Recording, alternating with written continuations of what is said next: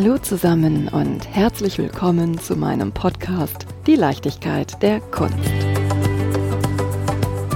Ich verrate euch mal eine kleine Macke von mir. Ich schaue mir wahnsinnig gerne Sticker an Straßennamen, Pfosten großer Städte an. Und dann freue, wundere oder ärgere ich mich tatsächlich manchmal ein bisschen über die ein oder andere Botschaft, die dem Betrachtenden dort vermittelt werden möchte. Irgendwie gut finde ich es, dass bei diesem diversen und unbeabsichtigten Aufkleberkollektiv viele Ansichten im friedlichen Aufeinanderstoßen.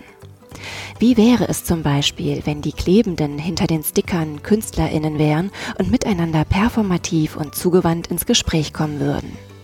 Würde damit vielleicht sogar ein kleiner gesellschaftlicher Perspektivenwechsel erzeugt werden können? Und wie wäre es, wenn zum Beispiel ein LGBTQ-Sticker auf einem Pfosten mit dem Straßennamen Franz Adolf Lüderitz kleben würde? Ist das gewagt oder spielt der Name der Straße dabei gar keine Rolle mehr? Wer war denn eigentlich Franz Adolf Lüderitz? Ich verrate es euch. Lüderitz lebte von 1834 bis 1886 und war ein Bremer Kaufmann. Mit hinterhältigen Verträgen erwarb er ab 1883 ziemlich viel Land im heutigen Namibia. Er gilt als Begründer der Kolonie Deutsch-Südwestafrika. Und wisst ihr, was erschreckend ist? Es gibt in Deutschland noch 26 Städte mit nach ihm benannten Straßen. Versteht mich nicht falsch, ich bin nicht für Wegradieren, unsichtbar machen und möglicherweise zukünftig vergessen. Ich möchte mich einsetzen für das Schaffen von Dialogen, von Gesprächen, von Hinhören und Hinsehen, von Wahrnehmen und in den Austausch treten. Umso mehr freue ich mich, dass ich heute den Dramaturg und Festivalmacher Kilian Engels treffe der als Kurator Premiere auf der diesjährigen Wiesbaden Biennale feierte und mit seinen Möglichkeiten den Fokus auf Diversität und Dekolonialisierung richtet und dabei die Grenzen von darstellender und bildender Kunst durchbricht. Wie ihm dies gelingt, erfahren wir natürlich von Kilian selbst. Schön, dass du da bist. Lieber Kilian, ganz gespannt bin ich aber vorab, deinen Weg kennenzulernen. Danke, dass ich hier sein kann. Ich habe eine klassische Stadttheater-Vergangenheit. Ich habe als Kind schon Theater gespielt. Ich habe als Jugendlicher schon Theater gespielt. Dann habe ich vor dem Studium am Theater gearbeitet, habe dann studiert. Manchmal ist es besser, einen Studienabschluss zu haben. Dann steht man beim Arbeitsamt dann besser bei den Akademikern. Ähm, ich hätte das gar nicht so unbedingt gewollt. Ich hätte eigentlich direkt ans Theater gemocht. Dann habe ich mein Studium abgeschlossen was hast du studiert? Ich habe Literatur studiert und Philosophie und habe schon während des Studiums für die Salzburger Festspiele gearbeitet, was auch sozusagen also wie so ein sehr sehr gut dotierter Sommerjob war und habe dann nach dem Studium tatsächlich direkt in München als Dramaturg angefangen zu arbeiten und dann schon zwei Jahre später ein Festival gegründet. Das hieß Radika Jung. Das habe ich 15 Jahre geleitet und kuratiert, co-kuratiert. Da ging es um NachwuchsregisseurInnen aus dem deutschen Sprachraum. Das hat sich dann nach und nach immer mehr internationalisiert. Das heißt, da kamen immer mehr Stimmen aus Europa dazu und auch aus anderen Kontinenten. Und das war immer für mich so unglaublich wichtig, Festivals zu machen, dass ich das jetzt hier bei der Wiesbaden Biennale quasi zu meinem Hauptberuf gemacht habe. Also das erste Mal das nicht nebenberuflich mache, sondern meine ganze Zeit und meine ganze Energie in das Festival stecke. Genau, das ist so kurz meine Geschichte. Also ich habe einen soliden Hintergrund im deutschen Stadttheater und es hat den Anspruch, sozusagen eine Community vor Ort mit Kunst mit darstellender Kunst zu versorgen. Dann gibt's manchmal Oper, manchmal Ballett, manchmal Schauspiel, manchmal Kinder- und Jugendtheater. Und durch diese vielen Fürstentümer, die es in Deutschland gab, gibt's dann auch viele so kleine Hoftheater und dann dementsprechend viele Stadttheater. Das ist was ganz Besonderes und Eigenes in Deutschland. Das gibt's auch so in der Form in praktisch keinem anderen Land. Und wie gesagt, das habe ich lange gemacht und dann habe ich aber so angefangen, da so ein bisschen so die Lust zu verlieren oder irgendwann haben mich andere Sachen, die sozusagen auf andere Art und Weise produziert werden, die aus anderen Ländern kommen, die unter anderen Arbeitsbedingungen entstehen, die andere Inhalte haben, mehr interessiert und haben mich mehr gereizt. Das hat vielleicht auch mit mir selber zu tun. Ich war auf einem deutsch-französischen Gymnasium. Ich bin Bonner, bin da aufgewachsen, als es noch Bundeshauptstadt war. Ich bin sozusagen die Generation, die Produkt ist der europäischen Einigung. Ich habe mein erstes Gehalt dann in Euro verhandelt Ich habe in Großbritannien und in den USA gelebt, in Großbritannien auch studiert, in einem sehr, sehr internationalen Umfeld und fand dann das Deutsche Stadttheater, was ja sozusagen, was super ist, wir waren in München lange das niedrigschwelligste Angebot in der Stadt. Dann sozusagen fand ich, dass mich das jetzt beschränkt und dass ich mehr im internationalen Kontext arbeiten will, mehr mit internationalen KünstlerInnen. Und das konnte ich dann tatsächlich hier umsetzen. Auf deine Bonner Zeit würde ich ja gern noch ein bisschen eingehen. Du hast erzählt, dass du schon als Kind und Jugendlicher gerne Theater gespielt hast. Aus was für einem Haus kommst du denn? Ich bin so, wie so mal so Mittelschicht. In Deutschland gibt es diese Begriffe ja nicht, aber also aus einem Akademikerhaushalt. Aber jetzt auch nichts, also sozusagen nichts Besonderes oder so. In Bonn gibt's ja ganz viele Unis und ganz viele Beamte und ganz viele Akademiker. Das ist also so klassisch. Und äh, da kommen auch sehr viele Theatermenschen her. Also sehr, sehr viele das hat eben einfach damit zu tun, wer in der Stadt ist und dass es da auch wahrgenommen wird. Also Benjamin von Blomberg, Co-Intendant in Zürich, ist Bonner, Amelie Niermeier ist Bonnerin. Also gibt es eine große Liste. Das hat ein bisschen mit dem Milieu zu tun und der Anzahl der vielen Gymnasien, die es da gibt. Bonn, Haus der Geschichte, hat dich das geprägt? Ich habe das immer wahrgenommen als den Ort, wo damals Wehrdienstleistende und Zivildienstleistende hingekommen sind, auch aus der Region oder möglicherweise sozusagen, um politische Schulung zu kriegen. So habe ich das wahrgenommen. Ich war da durchaus zweimal drin und habe mir das so angeguckt. Immerhin. Ja, ja. Sozusagen die daneben gelegene Bundeskunsthalle war für mich dann natürlich die größere Bereicherung mit wechselnden Ausstellungen und wechselnden Themen. Das ist natürlich für so eine Stadt einfach ein totales Geschenk, wenn man da hm, Zugang hat zu aktuellen Diskursen der Kunst. Und Köln ist ja nicht weit, also im Museum Ludwig und sowas, da war ich viel so, und bin auch dementsprechend unbeeindruckt, wenn ich dann an anderen Orten mal ein oder zwei Picassos oder so sehe, einfach weil, weil das ja eine ausgezeichnete Sammlung ist. Auch Pop Art ist da ja. Also eine Zeit lang war Köln und die Region ein sehr produktives, vibrierendes Umfeld. Vieles hat sich da jetzt, glaube ich, nach Berlin verlagert. Mhm, und genau, in meinem Abiturjahrgang sind dann praktisch alle nach Berlin gegangen. Und ich war halt derjenige, der nach München gegangen ist und da bin ich immer noch. Da lebe ich. Welche Stücke hast du als Kind und Jugendlicher gespielt? Also im Kindertheater macht man halt wirklich, was man so macht. Also ich habe, glaube ich, angefangen als so ein Apfel, der bei Frau Holle vom Baumfeld und von der Bühne kugelt. Naja, so, also oh. Kindertheater. ne? Und als Jugendlicher habe ich am Schauspielbahn im, im Jugendclub gespielt. Was auch so, das ist ein Angebot an Jugendliche in der Stadt meistens. Und da waren das dann schon Stücke mit Rollen. Weißt du was? Ich habe als Jugendliche auch Theater gespielt. Ja. Geno Fefer und die weiße Hirschkuh. ja, ja. Und dann, Ephraim Kishon, schwarz auf weiß. Ja, genau. Ich finde das total wichtig. Das ist eine Heranführung von jungen Menschen an ein bestimmtes Medium, was gerade in, in dieser so ein bisschen fragilen Zeit, also sagen wir mal kurz nach der Pubertät, also so in, in Übergang zum Erwachsenwerden, die Möglichkeit gibt, glaube ich, sich auszuprobieren, sich vielleicht auch neu zu definieren oder so. Ich glaube, es ist auch schon der erste Ansatz, sich mit der Gesellschaft kritisch auseinanderzusetzen, wenn ich jetzt auf Schwarz auf Weiß zu sprechen komme. Es geht um Mäusefamilien, schwarze und weiße. Eine weiße Maus verliebt sich in eine schwarze Maus ja. und das darf nicht sein, ganz klassisch. Und da ist mir das erste Mal ins Bewusstsein gerückt, was es für gesellschaftliche unmögliche Unterschiede gibt. Da sind wir jetzt beim Thema der Biennale im Grunde. Ja, was so interessant ist, ist, dass aus meiner Perspektive das, das deutsche Stadttheater, was wir so kennen und wo wir auch gerne hingehen und was ich auch wirklich elf Jahre gemacht habe. Ich habe ja auch noch dann vier Jahre hauptberuflich ausgebildet und zehn Jahre nebenberuflich als stellvertretender Schulleiter der Otto Weigmann Schule. Die Idee ist immer beim deutschen Stadttheater, also im Schauspiel jetzt, dieser Begriff Regietheater, das ist so eine Erfindung aus den 60ern, frühen 70er Jahren. Erklär den doch mal bitte. Ja, da wird versucht, dass man diese alten Stoffe, Schiller, Kleist, was man da so hat, was man auch in der Schule liest, vielleicht noch, die ja historisch sind, nochmal für unsere heutige Zeit passend zu erzählen. Dass die also nicht ein anachronistisches Relikt sind oder museal oder einfach nur Kanon sind, sondern dass man versucht, da über Neuinterpretationen den Kanon lebendig zu halten. Und ich komme aus der Literatur und, und mein Zugang zum Theater war tatsächlich, dass ich gesagt habe, also ich möchte eigentlich an einen Ort gehen, wo Literatur lebendig wird. Und nachdem ich das dann eine gewisse Zeit lang gemacht habe, habe ich zunehmend das Gefühl gehabt, dass diese Stücke, es gibt so ein Zitat von Brecht, unsere Vergnügungen beginnen unzeitgemäß zu werden, dass die zunehmend anachronistisch werden. Und da beginnt eine Reflexion, die ich jetzt hier dann auch weiterführe. Wie viele Frauen müssen eigentlich in deutschen Klassikern sterben? Denken wir an Emilia Galotti.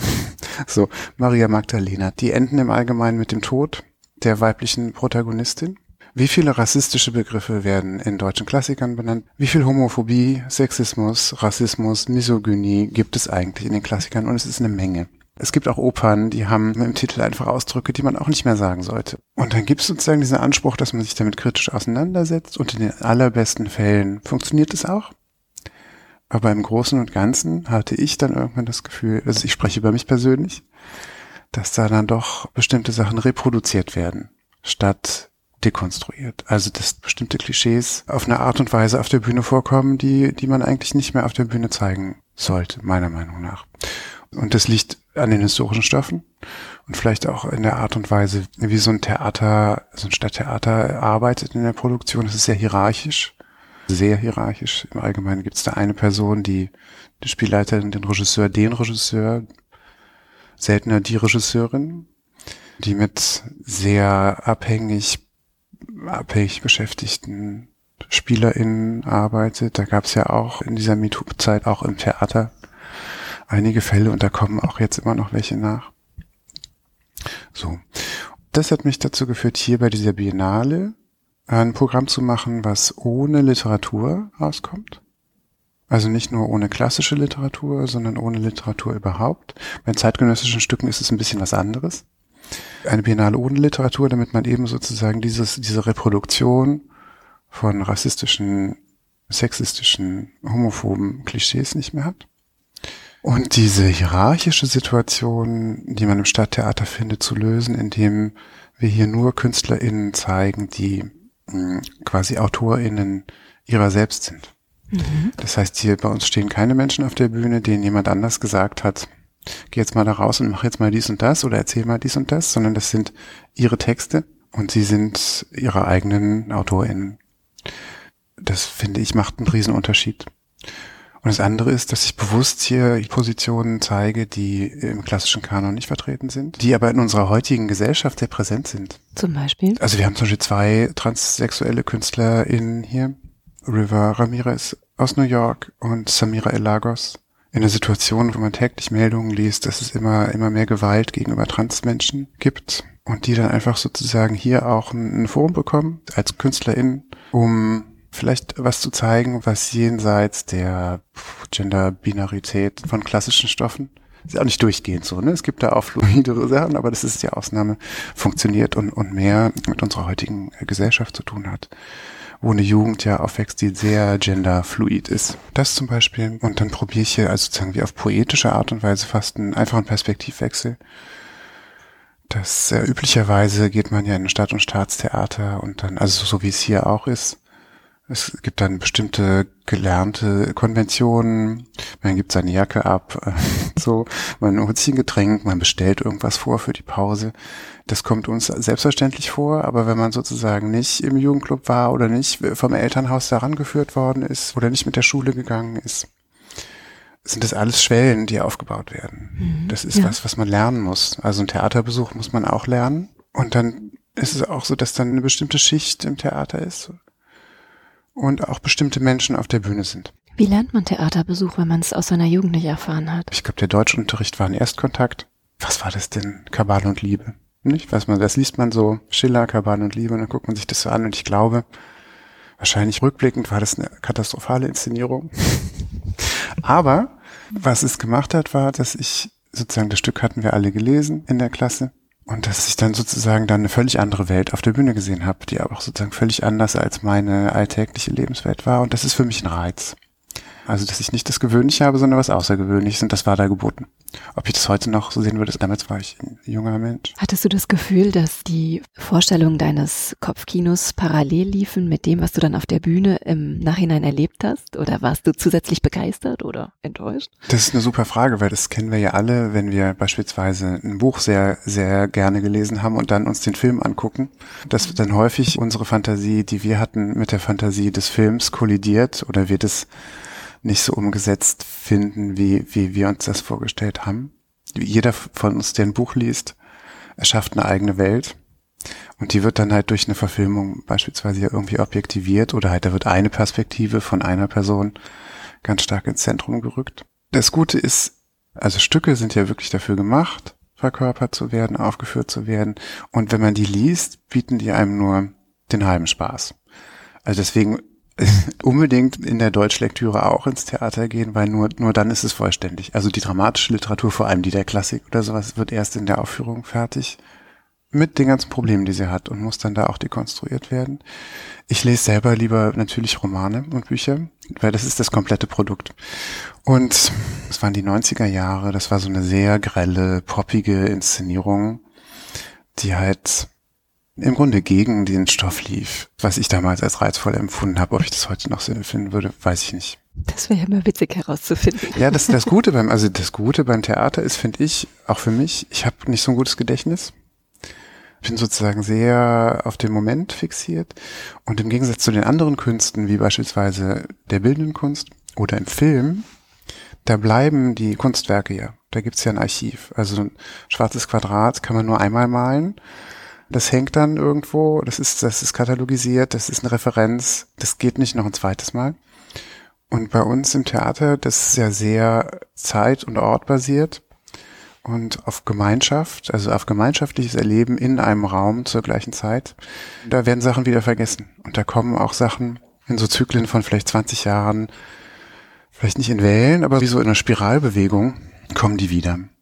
Weil einfach eine neue Generation einfach sich die Frage nochmal stellen muss. Und es, es, gibt eben kein Archiv. Und das ist eigentlich eine, eine gute Sache, dass man Sachen nochmal machen kann. Kannst du dir Theaterinszenierungen im TV anschauen? Ungern, also extrem ungern, weil dafür ist es nicht gedacht. Mhm. Ich verstehe das so, dass man das irgendwie macht. Das war ein großes Thema in der Corona-Pandemie mit diesem Streaming, wo viele dann gesagt haben, wir können das Publikum nicht vor Ort erreichen, produzieren wir was fürs Netz ich finde, dass, dass man im Netz sozusagen kreativer mit Theater umgehen kann, als abzufilmen und zu senden. Das ist meine Meinung. Da geht viel mehr und da gab es auch tolle Formate. Und ich verstehe auch, dass bestimmte große Inszenierungen dokumentiert werden durch eine Verfilmung. Und in gewisser Weise finde ich es auch toll, dass Leute, die sozusagen nicht die Möglichkeiten hätten, beispielsweise nach Wien zu fahren, ins Burgtheater zu gehen, dass die die Möglichkeit haben, die Sache zu sehen aber es ist nicht das Gleiche. So ähnlich wie das Lesen des Stückes nicht die Aufführung ersetzt, ist auch das Anschauen einer Fernsehaufzeichnung nicht die Aufführung. Meiner Meinung nach. so. Also ich finde Kino toll. Das ist was anderes. Das funktioniert anders. Das ist auf dieses Produkt hin als Film entstanden und auch so gemeint. Ich glaube, Theater lebt davon, dass man im gleichen Raum zur gleichen Zeit sich aufhält und gemeinsam etwas erlebt. Und wie denkst du über Inszenierungen auf der Straße oder im öffentlichen Raum? Das mag ich total gerne. Ich bediene das jetzt bei dieser Biennale nicht, aber es ist total reizvoll, weil es da sozusagen verschiedene Ebenen des Zuschauens gibt. Das heißt, es gibt Menschen, die haben beispielsweise eine Karte gekauft oder sind irgendwie informiert, dass da jetzt was passiert. Das heißt, die schauen zu.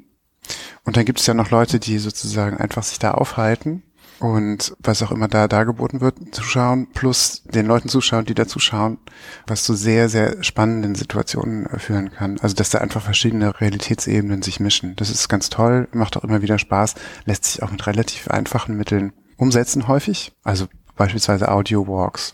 Oder das haben wir hier auch, hier gibt's, wir haben ein Studienprojekt mit, mit den angewandten Theaterwissenschaften in Gießen, Xavier Leroy, der Studiengängen Bühnenbild und szenischer Raum Offenbach, Heike Schupelius und Dramaturgiestudentinnen aus Frankfurt. Die machen so eine Tour durch den Warmen Damm. Das ist der Park, der hier ans Theater angrenzt. Und natürlich, da sind Leute dabei, die haben die Karte gekauft, um an der Tour teilzunehmen. Und dann schließen sich aber auch andere Leute an und wundern sich, was das für eine seltsame Stadtführung ist, die alle Gegenstände falsch deutet. So. Und das ist immer lustig. Darf ich dir mal eine ganz, ganz mhm. persönliche Frage ja. stellen? Du hast gerade gesagt, es ist spannend, die unterschiedlichen Akteure zu beobachten die Menschen mit dem Ticket, die Schauspieler, die ohne Ticket und ich selber natürlich auch. Machst du das im Privaten manchmal auch, dass du dich einmal als Akteur auf der Bühne betrachtest, dass du dich einmal als der Regisseur betrachtest, der die Schauspieler anleitet und aber auch als derjenige, der vielleicht in einen Saal reinkommt und dich bei deiner Arbeit plus den Schauspieler betrachtet? Nee, also eigentlich tatsächlich nicht ich habe das nicht, so ein äußeres Auge auf mich selber oder so eine Selbstreflexion. Es ist unglaublich schwer zu sagen, aber ich war ja, also wenn man Theater macht, ist man ja umgeben mit, also beispielsweise Manager oder sowas. Ich vermute, dass die alle einen Coach haben für Körpersprache. Oder sozusagen häufig oder die Besseren haben das. Das heißt, die werden angeleitet. Bei uns im Theaterbetrieb ist es so, da sind halt lauter ausgebildete Körper. ja, die jederzeit sozusagen verschiedenste Formen von Dominanz, Überzeugung und sowas darstellen können. Ist das manchmal anstrengend? Nee, überhaupt nicht. Das Gute ist, dass es dann für so Leute wie mich, dadurch, dass alle wissen, dass, dass das herstellbar ist, als Mittel genutzt werden kann, nicht mehr wichtig, das, das zu beherrschen. Hm, okay. Das heißt, ich kann sozusagen mit einem krummen Rücken irgendwo sitzen. Wir setzen uns jetzt alle mal gerade. Genau, sozusagen mit verschränkten Armen und das funktioniert hier. In der Wirtschaft würden mir Leute sagen, hey, das musst du anders machen, du musst irgendwie besser kommunizieren. Also habe ich nicht und das liegt auch an dem Beruf und ich empfinde es als extrem angenehm, mit Leuten zu arbeiten, deren Ausdruck geschult ist, wenn man das dann selber nicht, nicht machen muss. Dann kann man direkt auf eine inhaltliche Ebene gehen. Natürlich macht es vielleicht was mit einem, wenn man die ganze Zeit mit Menschen, die halt eine ausgebildete Stimme haben, umgeben ist. Klar, das färbt ab, aber ich bin nicht sehr reflektiert. Mhm. So. Du reflektierst gerne deine Umgebung. Wenn wir hier einmal nach Wiesbaden kommen, der Ort, an dem wir uns kennengelernt haben, in dem du Kurator der Biennale bist, stoßen hier auf, ich habe es in der Einleitung schon angesprochen, ziemlich viele spannende Bauten, Namen, Schiller, der Dichter und Denker, steht vor dem Eingang des Staatstheaters. Das Staatstheater hat eine interessante Baugeschichte. Für meine Arbeit ist die Situation key. Also ist für mich sozusagen total wichtig, wo ich bin, für das, was ich mache. Und das war sozusagen der große Reiz auch für mich, nach Wiesbaden zu kommen. Ich lebe in München. Wenn man in München lebt, weiß man, dass Architektur immer ideologisch ist. Dass die nie unschuldig ist. Es gibt keine, keine Architektur, die sie nicht versucht, eine bestimmte Ideologie zu transportieren. Und hier das Gebäude, in dem das Staatstheater jetzt jetzt drin ist, ist ein Bau, der ist Ende des 19. Jahrhunderts für den deutschen Kaiser Wilhelm II. gebaut worden, der hier zum Kuren war. Wiesbaden ist ja diese große, große Kurstadt Dostojewskis. Spieler ist hier situiert. Baden-Badener würden jetzt widersprechen an dieser Stelle. also es gibt dieses Casino, es gibt die Bäder und dieses Theater in dem die Biennale jetzt stattfindet. Und es war mir wichtig, dass ich nicht in der Stadt bin, sondern hier in diesem Gebäude ist sozusagen errichtet worden auf dem Höhepunkt des deutschen Imperialismus, der kolonialen Ambitionen, des Militarismus. Und wenn man jetzt so die letzte Biennale, 2020 gab es keine Biennale wegen Covid, die letzte hat 2018 stattgefunden und was seitdem passiert ist, ist halt, wir machen ja Kunst immer in einer bestimmten Welt vor einem bestimmten Hintergrund. Dann ist es 2020 mit dem Mord an George Floyd und der Black Lives Matter Bewegung und generell sozusagen ein Bewusstsein oder ein größer werdenden Bewusstsein für postkoloniale Diskurse auch im Theater ein sehr reizvoller Ort, mit dem man sich hier auseinandersetzen kann. Wie gesagt, der Geburtstag des Kaisers wurde hier nicht jedes Jahr, aber jedes zweite nebenan gefeiert mit Militärparaden. Es gibt die sogenannte Kaiserfahrt, da konnte der Kaiser mit der Kutsche einfahren, dann in seine Kaiserloge. All das ist hier noch sehr präsent, also sehr präsent. Ich glaube, die WiesbadenerInnen verdanken dieser wilhelminischen Zeit sehr viel. Die Stadt ist wunderschön, die Stadt ist geprägt und gebaut worden in dieser Kaiserzeit. Es gab ja ganz viele Leute, die sehr davon profitiert haben, aber die haben halt auch profitiert von den kolonialen Bestrebungen des Deutschen Reichs. Es gibt so verschiedene Baustufen. Es gibt die Ende des 19. Jahrhunderts, dann haben sie Anfang des 20., frühen 20. Jahrhunderts ein Foyer angebaut, damit sie besser repräsentieren konnten. Also wir sind ja auch in einem Gebäude des Patriarchats. Und da muss man sich nun mal sozusagen die Gestaltung der Deckenbilder und auch den Stuck angucken. Also da sind ganz viele nackte Brüste und weiße Normkörper und so zu sehen. Und es ist eindeutig, es ist sexistisch. Und dann dieses Foyer, 1902 gebaut, also wenige Jahre bevor deutsche Schutztruppen in Anführungszeichen auf dem Staatsgebiet des heutigen Namibia einen Genozid mit 200.000 Opfern begangen haben an, an den Ova Herero und Nama. Da gab es, glaube ich, letztes Jahr sowas wie ein bilaterales Settlement zwischen Deutschland und Namibia, wo ich nicht genau weiß, ob da tatsächlich jetzt alle mit einverstanden sind und sich vertreten fühlen, weil es ja zwei Nationen sind. Aber in Wirklichkeit geht es ja um Nachkommen von Opfern aus bestimmten Stämmen, und im angloamerikanischen Raum, wo ich sehr stark sozialisiert bin, gängiges Wissen, aber auch deutsche Historiker würden das nicht abstreiten. Wenn Historiker eine historische Figur gesucht haben, um, um sie mit Donald Trump zu vergleichen, sind sie im Allgemeinen bei Wilhelm, Wilhelm II gelandet. So.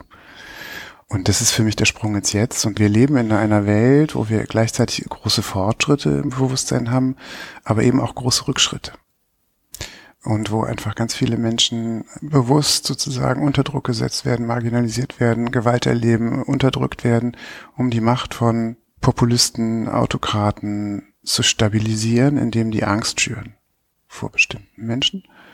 Und mit Angst kann man die eigene Macht dann, dann stabilisieren und Wahlen gewinnen. Das ist ein Prinzip, was wir alle kennen. Da müssen wir gar nicht in die USA gucken. Das gibt's in Europa auch. Und viele von diesen Gruppen sind auch im deutschen Stadttheater nicht präsent. Und das war im Grunde einfach wie so ein Perspektivwechsel. Man geht in ein, in Gebäude rein, ein neobarockes Gebäude, also was sozusagen, was schreit, ich bin schon viel länger hier, als ich eigentlich hier bin. Also das, das tut so, als wäre es 300 Jahre älter oder so, als es eigentlich ist. Der Schiller, der vor der Tür steht, ist eine Konstruktion von Deutschland als Nation der Dichter und Denker. Also wo ist hat, die Denkerin? Ja, genau. Wo ist die Denkerin, beziehungsweise was machen die anderen? Nicht denken und nicht dichten. Also das hat auch viel mit sich überlegen fühlen gegenüber anderen Ländern und Zivilisationen und Kulturen zu tun. Also das wird bewusst so, so, so konstruiert.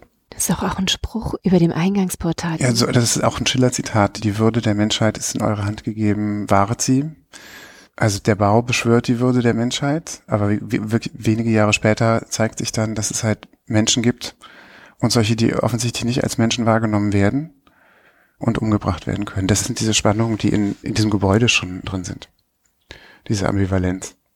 Und gleichzeitig ist das hier alles total Instagrammable und wird auch so genutzt.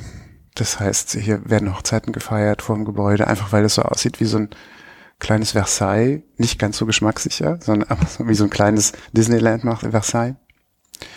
Dann stehen Hochzeitsfotos, hegt relativ viel Tourismus. So. Und was ich jetzt mache für kuratorisch ist einfach ein Perspektivwechsel. Das heißt, hier sind einfach Menschen vertreten, die sonst auf deutschen Bühnen im deutschen Stadttheaterzusammenhang nicht, nicht vorkommen. Was einfach ist bei einem internationalen Festival. Also was jetzt auch keine große Kraft gekostet hat. Weil in anderen Ländern halt das Theatersystem anders funktioniert. Nicht notwendigerweise stückbasiert ist. Und je nachdem, in welches Land man guckt, einfach auch andere Menschen Theater machen. Ich könnte mir vorstellen, dass die Wiesbadener und Wiesbadenerinnen sehr, sehr stolz auf ihre Gebäude, vielleicht auch auf die Geschichte sind. Wie gehen denn die Bewohner der Stadt mit deinem Ansatz um? Gibt es Ängste, Sorgen? Es gibt halt diejenigen, die, die mitmachen, die sich freuen sozusagen und die gerne dabei sind, wie halt jetzt äh, Katrin Luckert vom Stadtarchiv, Sachgebietsleitung Gedenkstätten und Frau Clausen vom Stadtdekanat, die für, für uns jetzt also unabhängig von uns, aber in unserem Programm diese postkolonialen Stadttouren machen, die sozusagen Bewusstsein dafür haben. Und dann gibt es natürlich auch die, die wahrscheinlich gerne, also der Kaiser ist hier sehr präsent, auf eine Art und Weise, dass man von außen kommt, sagen muss, dass es vielleicht ein wenig unreflektierter Umgang damit ist. Aber klar, der hat, hat das hier so. Und ich habe keine Ahnung, ob ich mich da beliebt mitmache.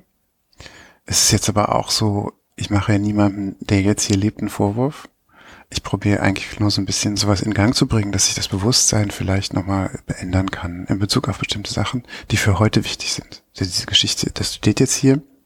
Vielleicht müsste man halt einfach sozusagen über den Ort und über seine Ideologie nochmal nachdenken. Und das versuche ich so ein bisschen. Es geht um eine andere Perspektive. Das andere ist, es gibt in der Stadt noch ein Referenzfestival, was auch hier im Haus stattfindet. Das sind die internationalen Maifestspiele. Anfang Mai bis Ende Mai, wo hier internationale Produktionen aus Oper, Ballett, stattfinden. Und das ist das Festival, was der Kaiser eröffnet hat, was letztes Jahr 125. Jubiläum hatte, wo der Kaiser auch sehr präsent war und so. Und ich bin, glaube ich, bewusst auch hier im Haus, um da so eine andere Perspektive zu bieten. Du kommst aus München, warst stellvertretender Direktor der Otto Falkenberg Schule, hast dich sehr intensiv mit den architektonischen Strukturen deiner Heimatstadt auseinandergesetzt. Jetzt kommst du nach Wiesbaden. Was ist dir als erstes aufgefallen, als du durch dieses Haus gelaufen bist? Man versinkt erstmal in dieser Schönheit oder in diesem überbordenden, so. Und dann, wenn man so ein bisschen genauer hinguckt, merkt man halt so, dass es halt manchmal nicht so wirklich elegant umgesetzt ist. Und dann fängt man an, also ich zumindest fange dann an zu gucken, was erzählt das eigentlich hier, was erzählen die Deckengemälde. Ich glaube, im großen Haus ist es die Nymphe der Quellen die herabsteigt in die Stadt Wiesbaden. Also das heißt, da wird sozusagen versucht, bis ins Griechische gehende äh, Mythologie dieser Kurstadt hier zu erfinden. Das ist irgendwie alles lustig und gleichzeitig grenzt es halt aber auch bestimmte, bestimmte Leute einfach aus. Wir haben relativ viele Veranstaltungen in diesem, in diesem neobarocken repräsentativen Foyer, wo wir probieren, den Raum zu verändern. Hochzeiten, Veranstaltungen, die sozusagen vielleicht das Queere dieses Raums überbetonen das nicht echte, das trotzdem Instagrammable ist. ich probiere auf der großen Bühne, das sieht auch so aus wie die Skala in klein, was auch sozusagen schreit hier, wir sind Europa, probiere ich Tanz zu zeigen. Das Ballett ist ja auch so eine sehr europäische Erfindung, der aus anderen Traditionen kommt oder aus Subkulturen, also aus dem Voging, aus Panzula, was eine südafrikanische Anti-Apartheid-Subkultur und ein Tanz ist. So, also dass man das Eurozentristische des Gebäudes eher konterkariert. Das ist vielleicht auch der Effekt, dass sich vielleicht manche Leute auch dann, also da gab es auch Briefe, die normalerweise das hier als ihr Haus wahrnehmen, vielleicht sich ausgeschlossen oder nicht mehr repräsentiert vorkommen. Wir haben im Foyer eine Flinter-Party gefeiert, das heißt, das ist eine Party nur für Frauen. Gender-Sternchen, also auch Intersex, Non-Binary und Trans- und Agender-Menschen. Aber das sind halt keine Männer, also keine Cis-Männer da.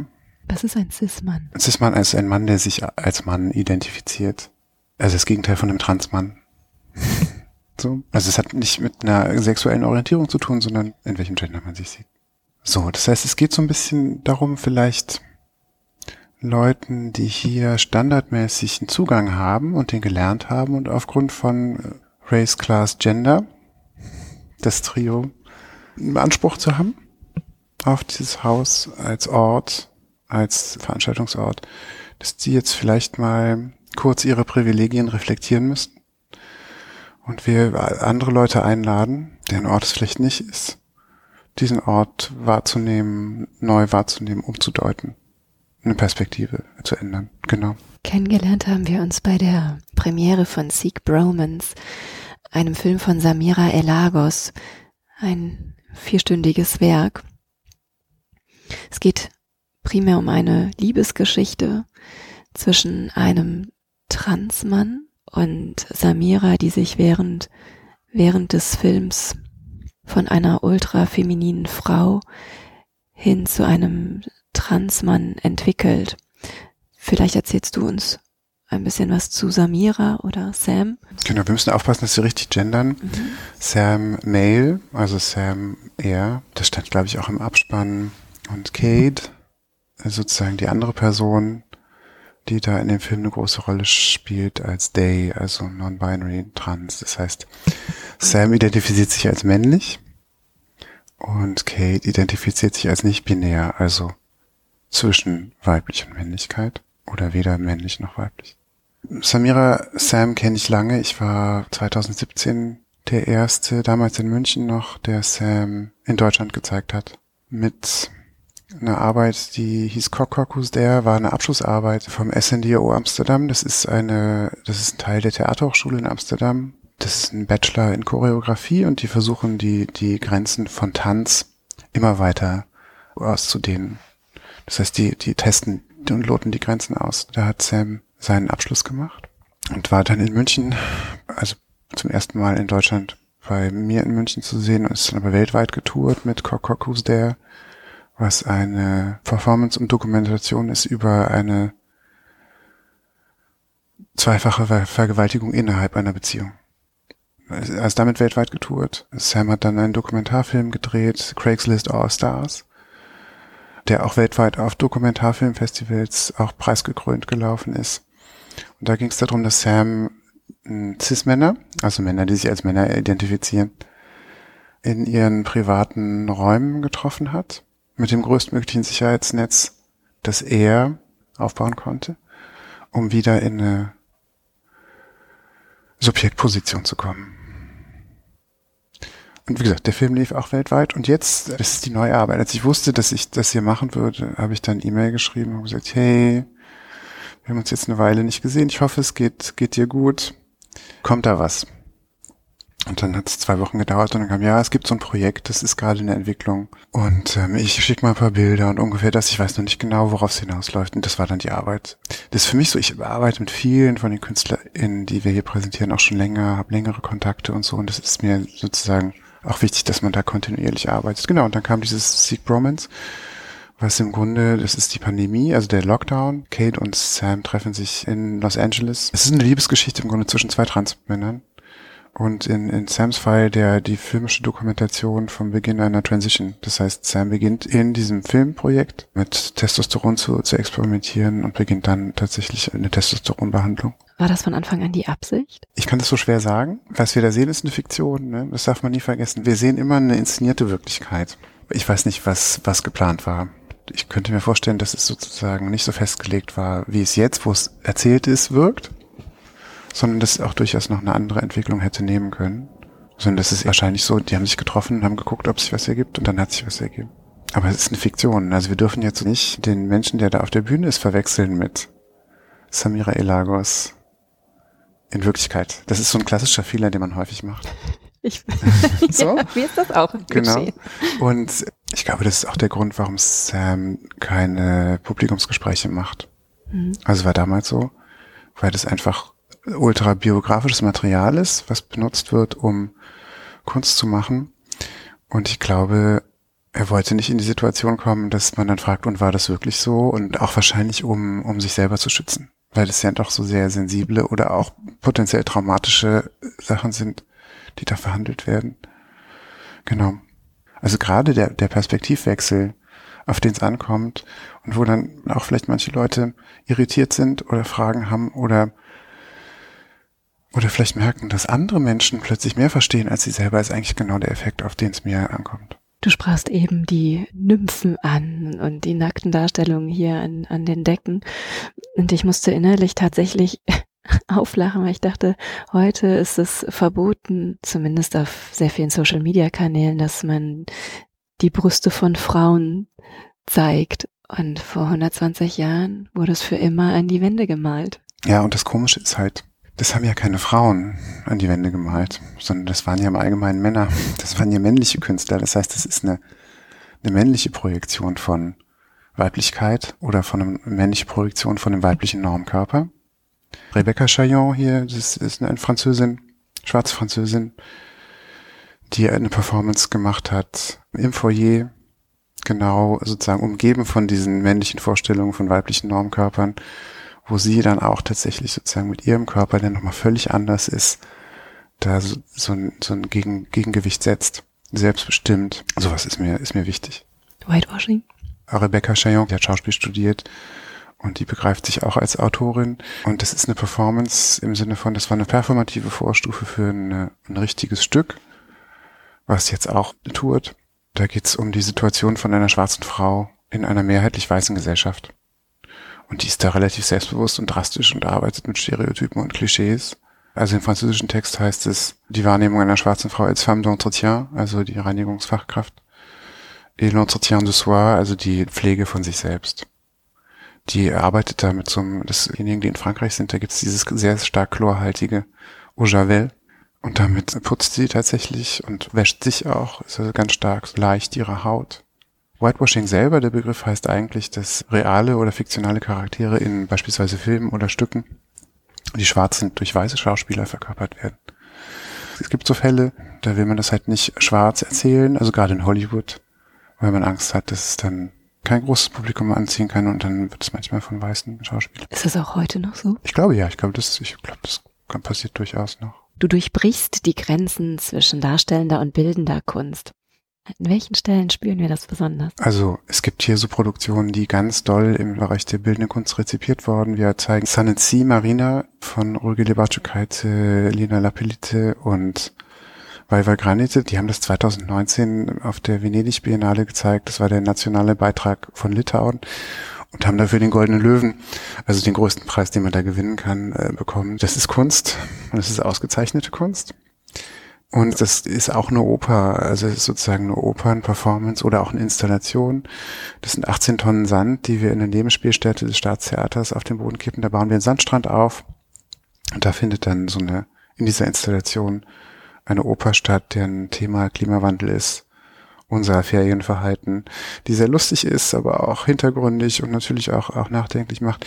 Und das kommt aus diesem Bereich. Ansonsten haben wir viele, also es ist so ein bisschen so wechselseitig. Wir haben viele KünstlerInnen hier, die angefangen haben in der bildenden Kunst, also ausgebildete Bildhauer sind oder als Video- oder Videoinstallationen gemacht haben und die jetzt vor allem im Theater ihr Geld verdienen. Simon Sen, Tragil Harrell, der hatte auch eine Residenz am, am MoMA. Ich glaube, der ist der erste Choreograf, dessen Choreografien vom Museum of Modern Art in New York gesammelt wurden, der jetzt auch am Schauspielhaus Zürich ein eigenes Tanzensemble aufgebaut hat und aber auch sozusagen in in den wesentlichen Schauplätzen der bildenden Kunst gezeigt wird. Wir haben eine, eine Überschneidung der Documenta. Also wir zeigen hier eine Arbeit vom, von The Nest Collective aus Nairobi.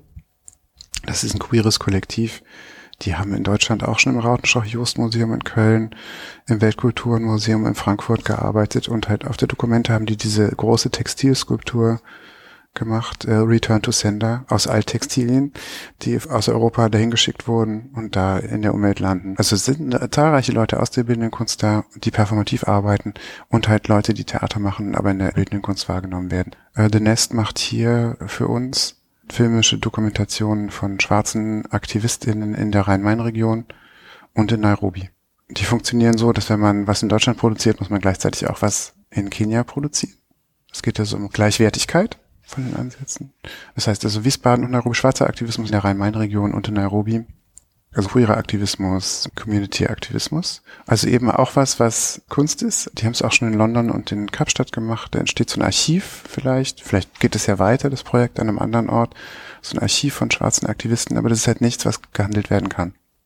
Das ist, das ist das. Oder Las Tissis aus Chile, die wo man wirklich nicht genau weiß, ist es Kunst oder Aktivismus, die sich einsetzen für das Recht von Frauen mit Gendersternchen, also Frauen und queeren Menschen auf ein Leben ohne Gewalt, die auch hier waren, die die Öffnungsperformance gemacht haben mit Wiesbadener BürgerInnen, also auch partizipative Formate.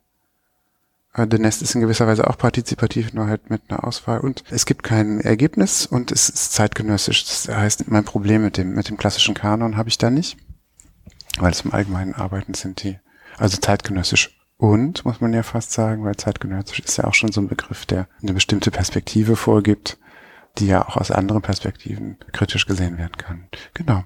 Du hast mir gesagt, dass du Festivalmacher bist. Was ist denn eigentlich ein Festivalmacher? Wie gesagt, das ist mein 16. Festival, was ich jetzt mache. Ich probiere Geschichten zu erzählen, oder naja, Geschichten ist so, das klingt so, so literarisch, über die kuratorische Präsentation von verschiedenen Arbeiten in dem Fall performativen Kunstwerken eine, eine Narrative zu formen, eine Geschichte zu erzählen. Das ist meine Aufgabe, die in diesem Fall sich hier mit der Situation des Gebäudes und mit der Situation der Stadt auseinandersetzt. War schon lange dein Wunsch, in einer Stadt zu agieren, wo du die kulturellen Hintergründe ein bisschen überdenkenswert findest? Das ist ja nicht so, dass es das nicht woanders auch gäbe. Das ist hier ein gutes Beispiel. Das gibt es jetzt auch nicht überall so.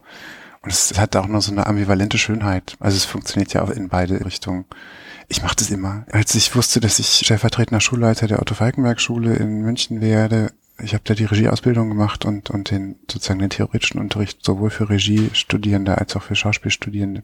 Otto Falkenberg, der war Intendant der Münchner Kammerspiele während des kompletten Dritten Reiches und der hat immer gesagt, ich habe nur Kunst gemacht was ich gemacht habe, war nur Kunst. Ich weiß auch nicht. Hat aber gleichzeitig natürlich Geburtstagsgrüße an Hitler geschickt.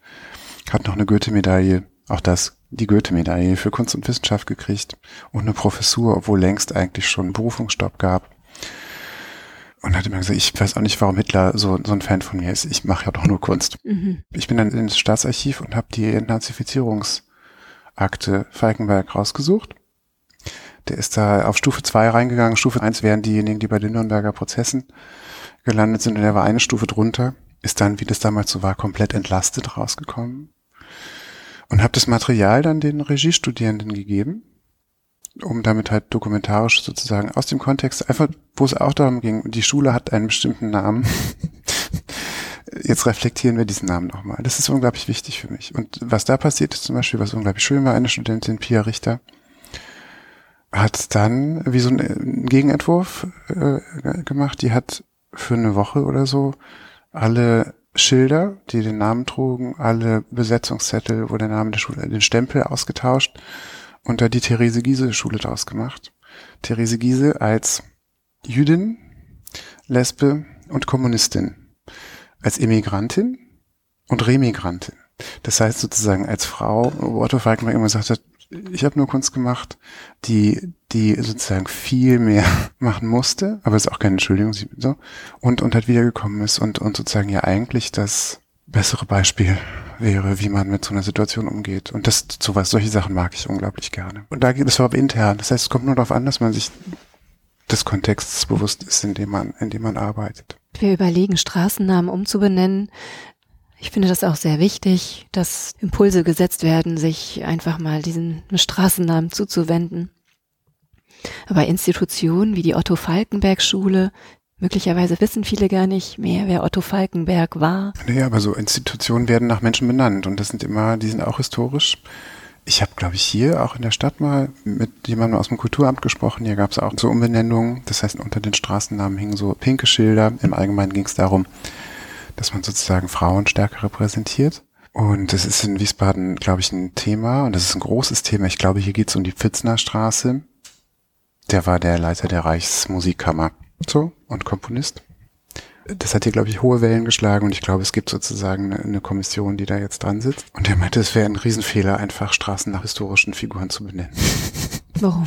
Na, weil man dann eine bestimmte Zeit später unter Umständen das nicht mehr als angemessen findet. In einer verändernden politischen Wirklichkeit.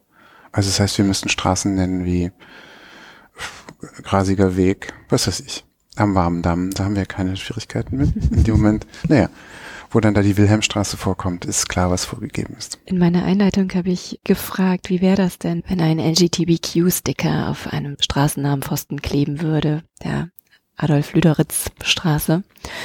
Ich freue mich ganz herzlich, dass du mir ja heute gezeigt hast, wie man mit alten Strukturen umgeht, was es bedeutet, wenn, ich sag jetzt doch zeitgenössische Kunst und Kultur auf alte, überdenkenswerte Strukturen trifft. Und ich freue mich sehr, dass ich ein bisschen in deine Arbeit einblicken durfte und wir vielleicht dazu beitragen konnten, dass die Hörenden, die Menschen ein bisschen achtsamer durch ihre Straßen gehen und auf die Historie blicken. Ganz herzlichen Dank.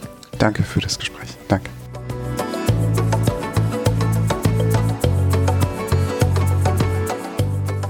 Immer auf der Suche nach spannenden GesprächspartnerInnen, die euch und mir die Welt der Kunst entschlüsseln, reise ich quer durch Deutschland. Wenn du die Reisen von Die Leichtigkeit der Kunst unterstützen möchtest, dann freue ich mich sehr über deine Kulturpartnerschaft. Geht auch ganz einfach via paypal.me slash Leichtigkeit der Kunst oder mit einer goldenen, silbernen oder bronzenen Mitgliedschaft über steadyhq.com slash die Leichtigkeit der Kunst. Bedanken möchte ich mich von ganzem Herzen bei allen Hörenden, die bereits die ein oder andere Reise unterstützt haben. PS, ihr möchtet mehr über die Leichtigkeit der Kunst erfahren und mal einen Blick hinter die Kulisse werfen? Dann habe ich einen Tipp. Tragt euch in den Newsletter bei steadyhq.com slash die Leichtigkeit der Kunst ein. Ihr habt Fragen, Anregungen und Feedback? Dann schickt mir gerne eine E-Mail an claudia at die Leichtigkeit der Kunst.de. Und wenn ihr mögt, dann freue ich mich sehr über euer Like und eine Bewertung. Ihr möchtet weitere Informationen? Dann schaut auf meiner Website unter www.dieleichtigkeitderkunst.de. Und nun von Herzen Dank.